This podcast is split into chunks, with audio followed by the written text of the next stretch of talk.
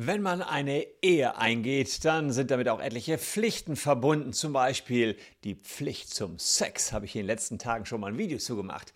Aber ist damit auch die Pflicht zur Treue verbunden? Immerhin heißt es in Artikel 6 unseres Grundgesetzes, dass Ehe und Familie unter dem besonderen Schutz der staatlichen Ordnung stehen, muss der Staat also dafür sorgen, dass der Ehemann oder die Ehefrau immer treu sind? Wir schauen uns das mal in diesem Video an.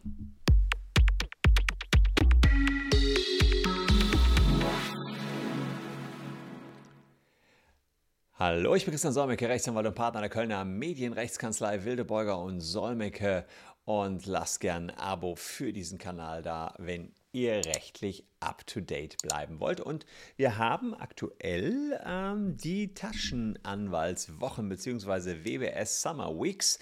Mein neuestes Buch, Der Taschenanwalt, ist ja ein Buch, was auch aus eurem Input heraus entstanden ist. Gibt es für 14,99. Und äh, in diesen Wochen, ach, guck mal hier, das, das bin ich. ja, auch schon ein bisschen, ist ja nicht so lange her, dass das Foto entstanden ist. Ne? Wollen wir abnehmen so. Oh, 30 Kilo leichter und ein äh, paar mehr Haare am Kopf. Wobei, so viel mehr Haare waren es auch nicht, oder?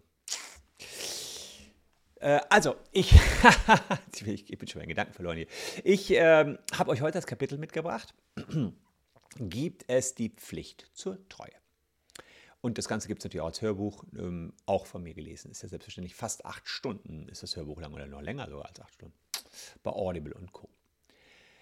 Wenn der Partner keinen Sex mehr möchte oder fremd geht, ist das für viele Menschen unverzeihlich und ein Grund, sich ebenfalls anderweitig umzuschauen. Aber haben Seitensprünge auch rechtliche Konsequenzen? Müssen Ehepartner einander wirklich treu sein oder wird das in der Gesellschaft nur erwartet?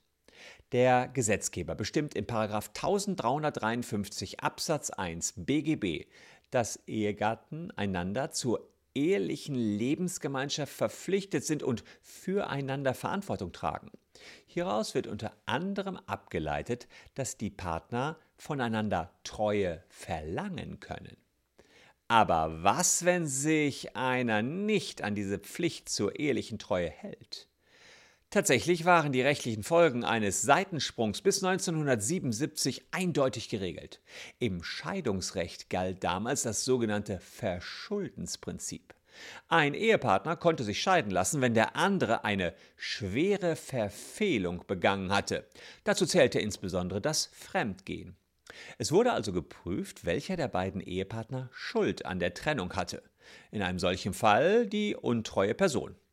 Dieses Verschuldensprinzip wurde 1977 allerdings abgeschafft. Heute gilt nur noch das Zerrüttungsprinzip, wonach eine Ehe geschieden werden kann, ohne dass geprüft wird, wer die Schuld dafür trägt.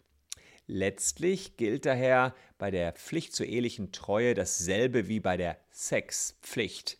Sie ist in der Praxis nicht einklagbar. Allerdings werden auch heute noch rechtliche Folgen an das Fremdgehen geknüpft.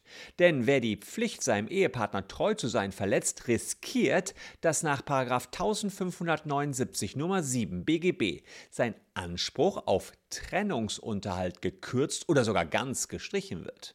Allerdings gilt dieser Härtegrund nur in absoluten Ausnahmefällen, wenn darin nachweislich die Ursache für das Scheitern der Ehe lag so wird ein einmaliger One-Night-Stand in einer jahrzehntelangen Ehe nicht dafür ausreichen. Möglicherweise aber die dauerhafte außereheliche Affäre eines erst wenige Jahre verheirateten Ehepartners. Ich hoffe, ich konnte euch wieder ein bisschen was beibringen hier beim Taschenanwalt, beim WBS Sommer Special. Wir haben ja jetzt schon einige Tage mit euch die diversen Themen aus dem Taschenanwalt besprochen. Ich habe euch die äh, ja, ein bisschen aufbereitet.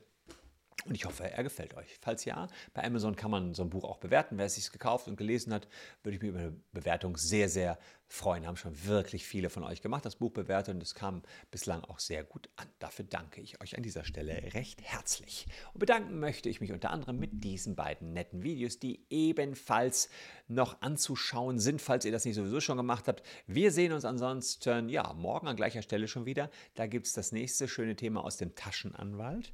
Und ich würde mich freuen, wenn ihr auch wieder dabei seid. Bleibt gesund, liebe Leute. Tschüss und bis morgen.